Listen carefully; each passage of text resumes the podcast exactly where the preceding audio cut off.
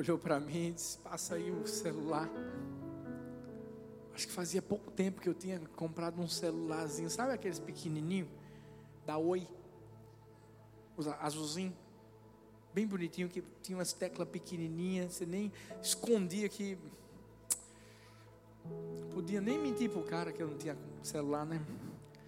Aí eu dei o celular para ele, gente. Eu lembro que quando ele saiu, eu só dizia assim, ei, ei. ele olhou e disse, Deus te abençoe. Pelo menos deixei uma semente na vida dele. Eu sei que ninguém gosta de ser roubado. E declaro que ninguém vai ser, em nome de Jesus. Hum. Mas a Bíblia diz que o diabo veio para roubar, matar e destruir. Como se fosse uma escadinha que ele sobe e começa com o roubo. A mensagem de hoje é ladrões da alegria. Se tem algo que o diabo tenta roubar de mim e de você, é a nossa alegria. Ele sabe que para mim, para você, alegria, ei, alegria é muito mais do que um sorriso. Alegria é muito mais do que um sentimento. Porque para mim, para você, alegria é eterna. Como assim, pastor? Isso, a nossa alegria é eterna. Porque a nossa alegria está naquele que é eterno, que é Deus. A Bíblia diz assim: a alegria do Senhor é a nossa força, é a nossa alegria, não é a alegria dele, que é a nossa força. O diabo sabe que quando nós entendemos que o motivo da nossa alegria não está no que nós possuímos do lado de fora, mas em quem nós temos do lado de. É nessa hora que ele se levanta para tentar roubar. Já parou para pensar que ele não gosta quando a gente está feliz? Quando a gente está cada vez mais perto de Deus? Você já parou para pensar que o diabo não gosta quando a nossa satisfação se torna o Senhor? Quando, como minha filhota Shirley falou, a gente coloca Deus em primeiro lugar. E a gente torna Deus a nossa fonte, a fonte de alegria. O fato de você se levantar e saber que você está respirando porque foi Ele que te deu o fôlego de vida.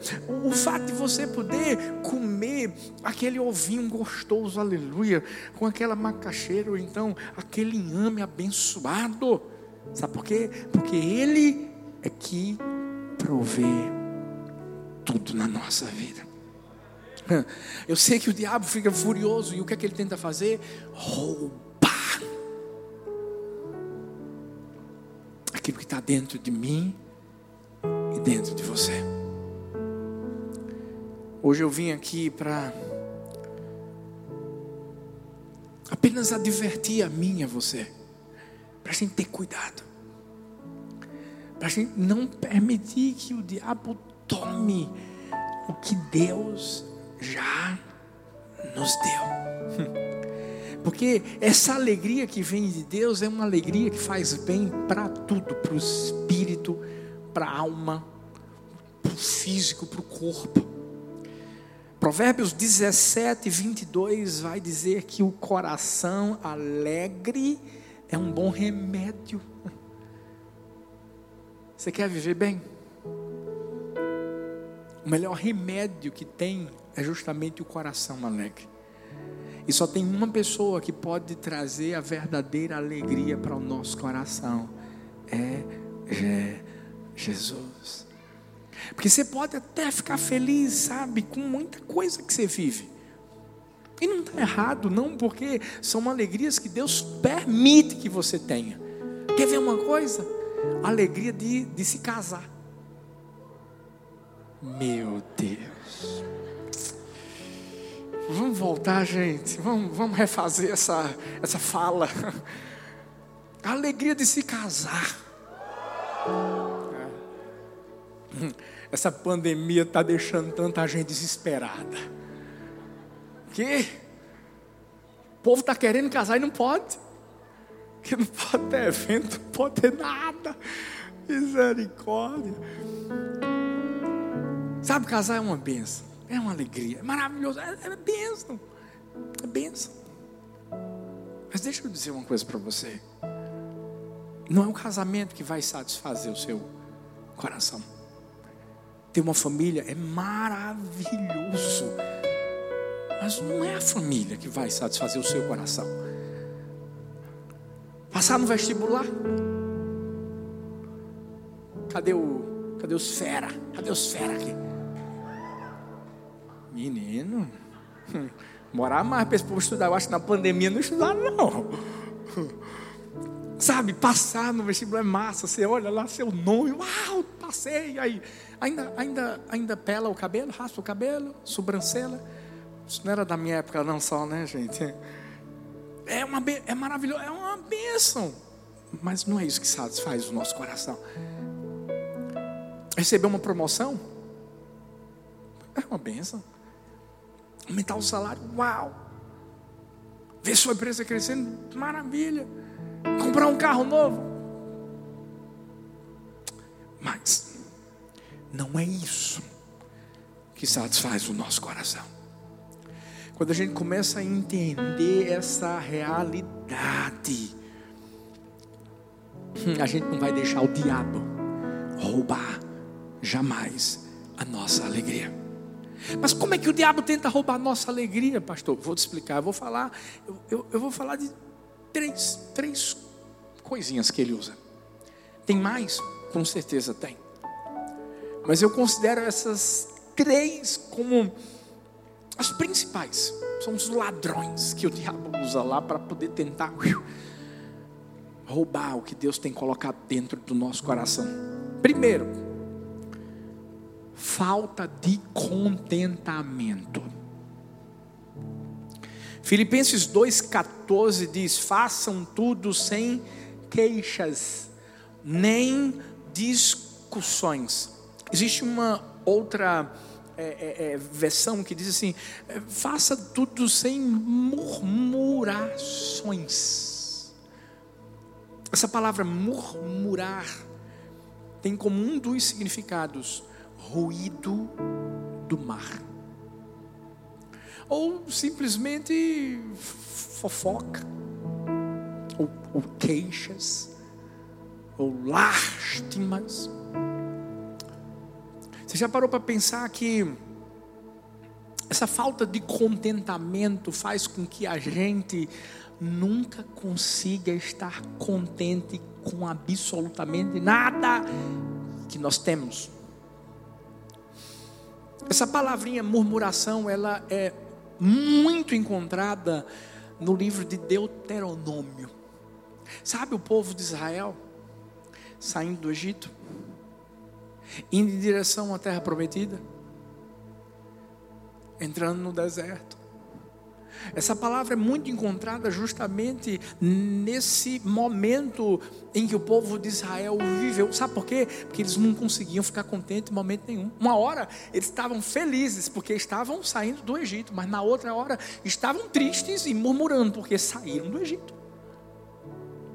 Uma hora eles estavam felizes porque pelo menos Deus agora vai mandar um maná, mas outra hora estavam descontentes porque queriam carne. Ou seja, eles viviam uma vida de altos e baixos, alto. E às vezes é assim que a gente está vivendo. Quando a gente tem tantos motivos para nos alegrarmos, mas a gente acaba murmurando. Uau, a Bíblia fala que Moisés descreveu essa geração como uma geração perversa e depravada. Você sabia que a vida de alguém que murmura é uma vida vivida em círculos? Porque o povo de Israel passou 40 anos no deserto. Porque o caminho, filhos, deixa eu falar para vocês, não era difícil, não. Era fácil. Era perto? Era. Mas o povo ficou perambulando por 40 anos. Você sabe o que são 40 anos? Eu sei, porque eu tenho 40. Não parece? Os 40 anos é um, é um tempo bom. Agora imagina você chegando pertinho da terra prometida e daqui a pouco tendo que voltar. Vocês estão pensando, fala sério, gente. Todo mundo aqui é atleta. Estou profetizando. É, que silêncio, né? Todo mundo é atleta. Estão falando de mim. Mas quando você vai correr, você já tem um percurso para correr, não tem? E você sabe que você está em círculos. A mesma rota, as mesmas voltas. Você não é burro, você sabe. Você está pensando que esse povo não percebia que estava passando pelo mesmo lugar de novo.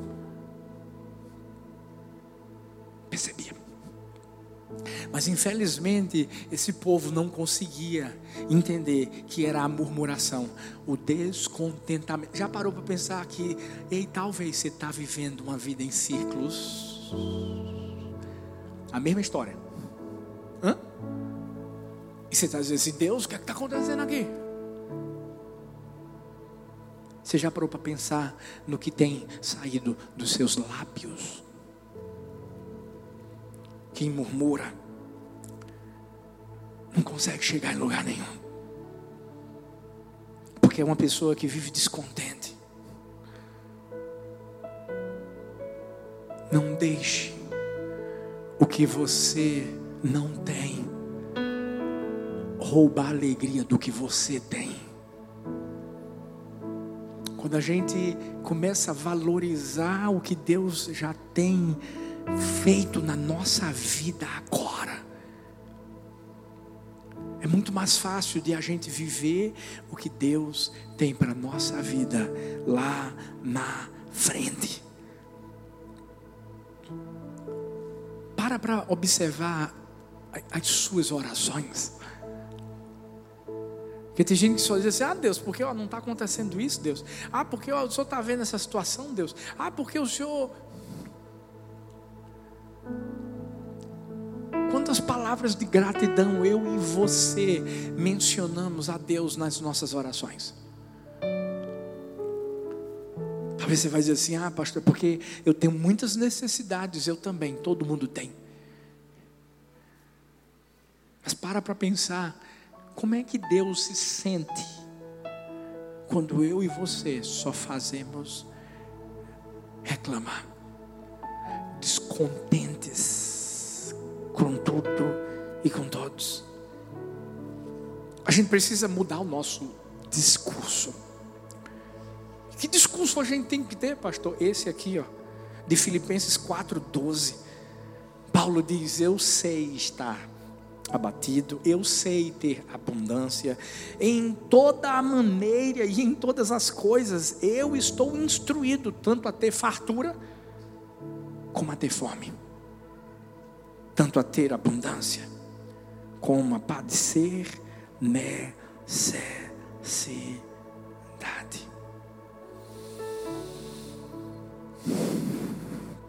Gratidão, valorizar, e entender que o que eu tenho, o que você tem hoje, é muito precioso.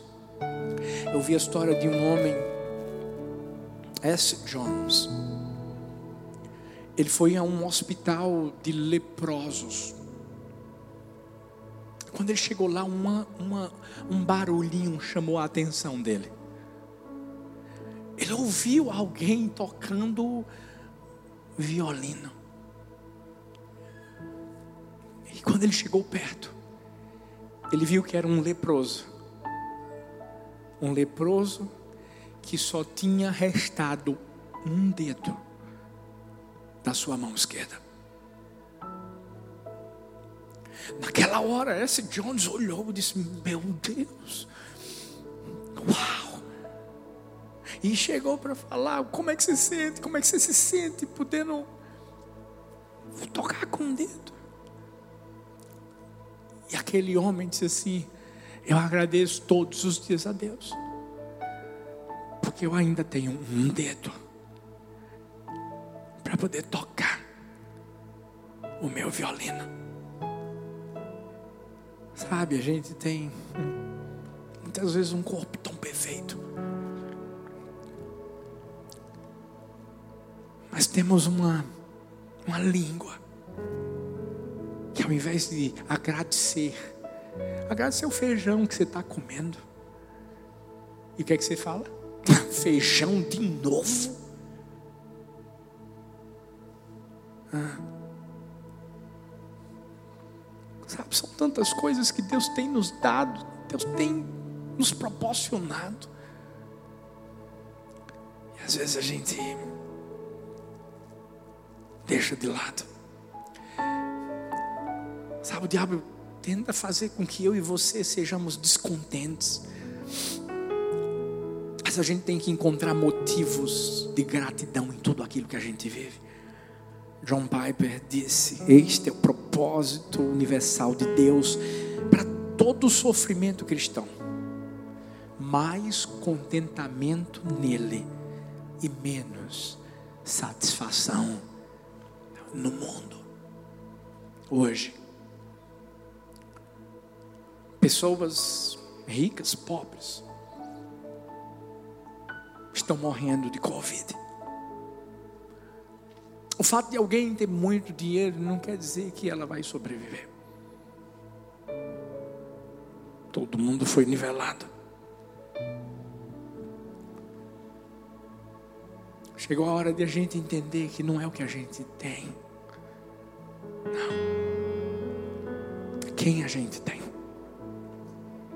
Quando a gente entende que é quem, o que a gente tem é simplesmente um extra. Por que um extra? Vou te explicar pela Bíblia. A Bíblia diz que se Deus nos deu a Jesus, o seu Filho, como não nos dará com Ele todas as outras coisas? Aí sim, aí vem uma família linda. Aí sim, aí vem um trabalho maravilhoso. Claro, qual o problema? Ah, uma casa? Qual é o problema? Um carro? Qual o problema? Mas começa com quem? Para depois chegar no o quê? Olha para essa pessoa linda que está perto de você e diz assim: se alegra, porque eu sei quem você tem. É, quem você tem é Ele. Viva contente com quem você tem, para entender que o que você tem é apenas um extra. O segundo ladrão da alegria, racionalismo excessivo. Como é que é, pastor? Vou botar um outro nomezinho aqui. Preocupação excessiva. Provérbios 3, 5 diz: Confie no Senhor de todo o seu coração e não se apoie em seu próprio entendimento. Esse termo que é usado aqui, né, confiar, significa prostrar-se com o rosto em terra, numa posição vulnerável. É como se fosse um servo que está esperando as ordens do seu senhor, prontinho para obedecer.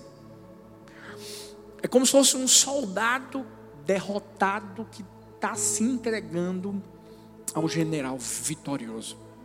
É, é como se fosse alguém que entendesse que não tem mais vontade própria.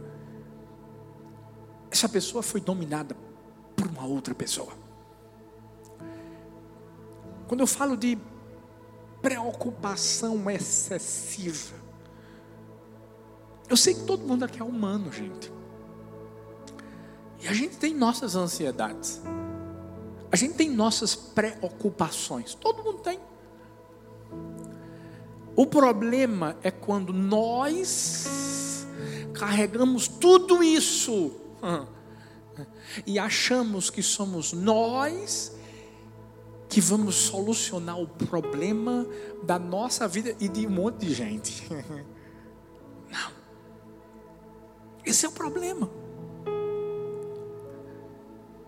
O diabo tenta tirar nossa alegria a partir do momento que ele tenta fazer com que eu e você acreditemos que nós podemos ser como ele. Em que sentido? No mesmo sentido de Adão e de Eva, lembra?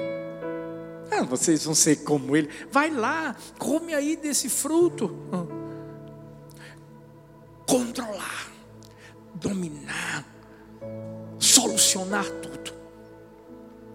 Deus nos deu habilidades para fazermos coisas que só nós podemos fazer. Isso sim, Ele deu. Mas todo mundo aqui tem um limite. É ou não é? Todo mundo. Tem uma hora em que mais como a gente fazer absolutamente nada. E é nessa hora que a gente tem que ter cuidado com a preocupação excessiva, com aquilo que a gente pensa. Porque se a Bíblia diz que a gente não pode confiar no nosso próprio entendimento, a gente tem que filtrar o que é que vai passar por essa cabecinha aqui, gente. Que dominar a nossa vida não é o meu ou o seu pensamento, é Deus. É Deus. Porque senão a gente vai sempre pensar que o nosso plano é melhor que o dele. Quem aqui nunca quebrou a cara achando isso? Ah, já quebrei. Às vezes você pensa assim: não, Deus, eu tenho um plano maravilhoso. Não, deixa que eu sei lidar com essa situação. Vamos lá, vamos lá, vamos lá. E de repente, está tudo errado. E é nessa hora que Deus mostra, filho, lança sobre mim toda a vossa ansiedade, lança sobre mim toda a vossa preocupação, porque eu estou cuidando de você. Pastor, mas eu sou um ser racional, eu também. Mas nós também temos que entender que somos um ser espiritual. E precisa haver o que? Equilíbrio. Não estou falando que você vai ficar numa rede lá, uh, sem fazer nada. É, Deus, faz aí. Não, não, não, não é assim. Vai ter a minha parte? Vai ter. Mas não esquece que você e eu não somos o dono do mundo. Quem tem o controle nas mãos é Ele. Ele. E chega uma hora em que o diabo tenta tirar nossa alegria, sabe como? Colocando sobre mim, sobre você, um peso que não é nosso. Não é nosso. Por isso que a Bíblia diz assim: Vinde a mim, todos vós que estáis cansados e sobrecarregados, e eu vos aliviarei. Por isso que tem gente que não consegue dormir à noite. Cabeça. Ô pastor, mas eu já, já contei não sei quantas ovelhinhas, não consigo dormir. Você vai contar, meu filho, o resto da vida. E não vai conseguir dormir. Sabe por quê? Preocupação excessiva. A partir do momento que você entender que você que é a ovelha, e que Ele é o pastor. E que o bom pastor cuida das suas ovelhas. Enquanto dorme, Ele dá, Ele abençoa, Ele cuida. Sabe, a gente precisa se colocar diante de Deus e dizer: Deus, me perdoa. Me perdoa, porque às vezes eu tento fazer as coisas do meu jeito. Deus me perdoa, porque eu, eu às vezes pego os meus planos e eu penso assim, eu sei o que eu tenho que fazer, mas Deus, eu acabo estragando tudo. Algumas vezes a gente faz o que Saul fez, se preocupa porque Ei, os soldados estão saindo da guerra. Se preocupa porque o profeta ainda não chegou. Se preocupa porque a promessa ainda não aconteceu. Ah. Coloca sobre Deus a preocupação. Coloca. Deus não se atrasa. Nunca. Deus tem um plano perfeito. Sempre. Que é que eu faço, pastor? Eu? Eu vou esperar. Porque quando eu entendo que eu já fiz tudo, e que agora é com Ele, eu tenho que deixar Ele fazer. Deixa Deus fazer o que os homens não vão conseguir fazer por você. Certa vez, um produtor de cana, ele tinha um terrenão enorme e, e, e, e as canas de açúcar grandes. No terreno do vizinho começou a pegar fogo. Muito fogo. Muito fogo. Aquele fogo que não tem como você fazer nada, não tem como você chegar e, jogar uma agulha. Não, é difícil. Do fogo se apagar. Ele percebeu que o, o fogo estava em direção à plantação dele de cana. E tudo que ele fez foi se ajoelhar e orar. E lá dentro do coração dele ele dizia: Deus, eu não tenho o que fazer. Mas Deus só sabe, essa plantação de cana é o meu ganha-pão. Se o fogo pegar, eu tenho mais o que fazer. Ele começou a orar. Começou a orar. Porque ele sabia que o que ele podia fazer era orar. E sabia que o que Deus podia fazer era realizar um grande milagre. E naquela hora, sabe, quando o fogo começou a chegar perto, começou a chegar perto, veio um vento. Eu sei que você acredita nisso. Porque eu já ouvi falar de um vento que encheu uma casa. Encheu a vida das pessoas que estavam naquela casa. E veio um vento forte que começou a simplesmente levar e impedir que o fogo chegasse até a plantação. E daqui a pouco, o fogo se apagou. Ele fez o que ele podia orar. Deixa eu te falar uma coisa: está na hora de a gente orar mais e se preocupar menos. Eu confesso que nessa pandemia a gente a gente só pode orar. Ninguém entende mais nada. Orar. E pedir Deus, intervenha. Deus intervém em todas as áreas da, da, da, da, nossa vida, da, da, da nação, das nações.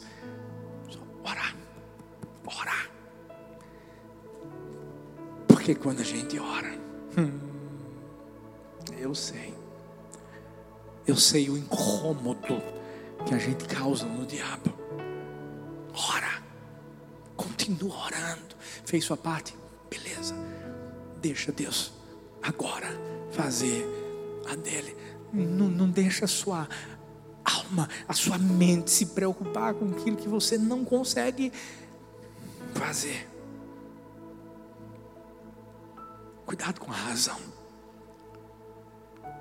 Certa vez eu vi que louco não é o homem que perdeu a razão. Louco é o homem que perdeu tudo, menos a razão.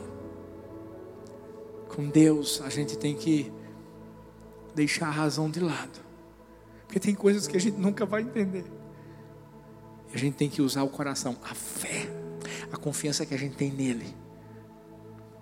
Se prostrar e dizer: Deus, não entendo, não, mas estou aqui para obedecer.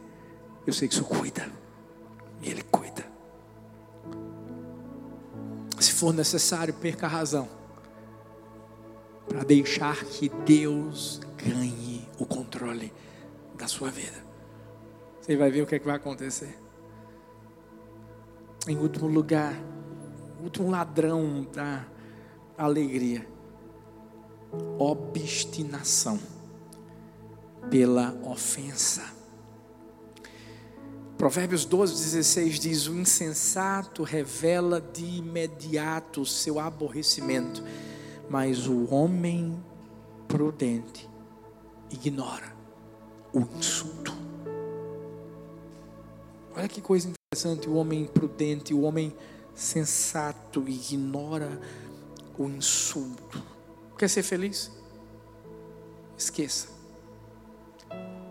a ofensa. Se tem algo que tem tentado roubar a alegria de muita gente, é a ofensa. A alegria só é restaurada no nosso coração quando a gente perdoa, quando a gente esquece, quando a gente libera. Você sabe por quê? Porque quando você lembra dentro do seu coração de uma ofensa, você abre a ferida. E quando você abre a ferida, qualquer, eu acredito que todo mundo aqui já teve uma ferida que foi ficou um pouco aberta. E fica aquele sangue, aquele pus. Aquela coisa que você sabe que, que pode infeccionar. Qualquer sujeirinha. Que sujeira é essa, gente? Ofensa. Ofensa. A falta de perdão é um, é um lixo espiritual que polui, suja o nosso espírito. Pastor, mas falaram de mim. Foi. Perca as contas. Como é que é? Perca as contas. Talvez você guarda um caderno onde você fica anotando lá, ó o que falaram, ó o que fizeram, olha o que aconteceu. Deixa eu te dizer uma coisa. Todo mundo vai ser ofendido na vida. Todo mundo vai ser alvo, alvo de ofensa na vida. Jesus foi. Não pode ser diferente se Jesus, a Bíblia diz que o mundo odiou a Jesus, e Jesus disse assim: vocês também serão odiados. Por quê? Porque nem todo mundo vai ter a visão que você tem, nem todo mundo vai entender o propósito que você vive. E talvez você diga assim, pastor, o que é que o senhor faz? Porque eu sou uma pessoa pública. Quando te ofendem, eu.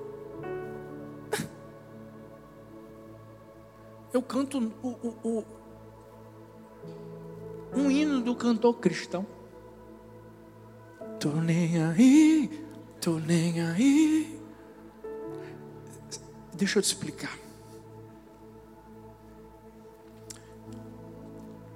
Quando você entende que você não, não fica obstinado pela ofensa, dizendo, o oh, que fizeram, vou responder agora. Ah, velho. Você só vai colocar brasas vivas na cabeça da pessoa. A pessoa vai ficar irada. Eu tive em Brasília esses dias. Eu fui orar pelo nosso presidente. Eu fui convidado para ir. Deixa eu falar uma coisa para você. Você está pensando que eu me dou se eu perco seguidor?